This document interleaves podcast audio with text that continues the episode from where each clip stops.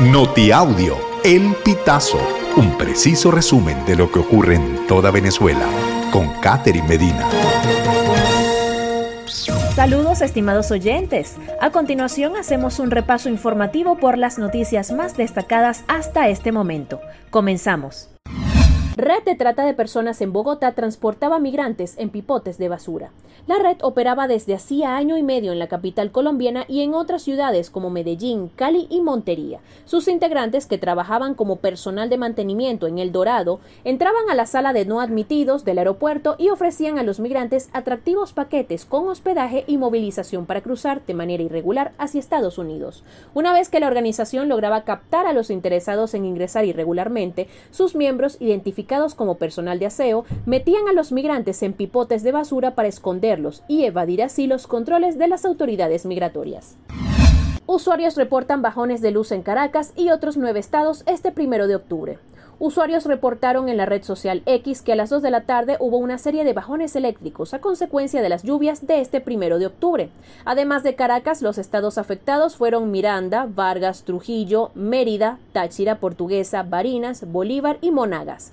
En Caracas, los sectores 23 de enero, La Vega, Montepiedad, Miraflores y Candelaria presentaron bajones de luz.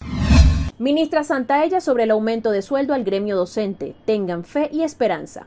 La jefa de la cartera ministerial descartó un aumento salarial para el sector educativo del país, que se mantiene en protesta por reivindicaciones laborales desde 2022. Se dará respuesta cuando estén las condiciones económicas del país. Ustedes tengan fe, tengan esperanza, que nosotros vamos a seguir transitando en beneficio del maestro, exhortó.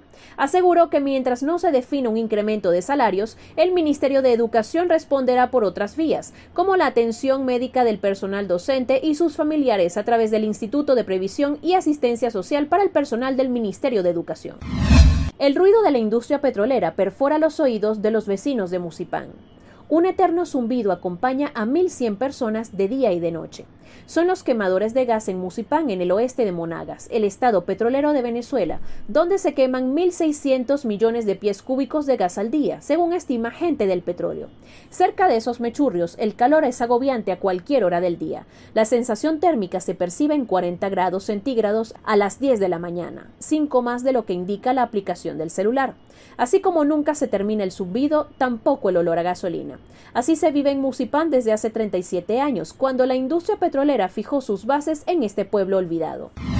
Venezolanos en Panamá corrieron los 5 kilómetros por la libertad.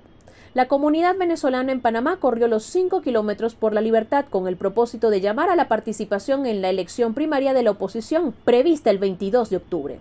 El evento cívico y deportivo comenzó este domingo 1 de octubre a las 7 de la mañana.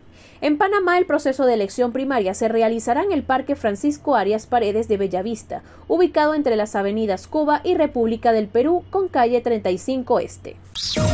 Estimados oyentes, este ha sido el panorama informativo hasta esta hora. Narró para ustedes Catherine Medina.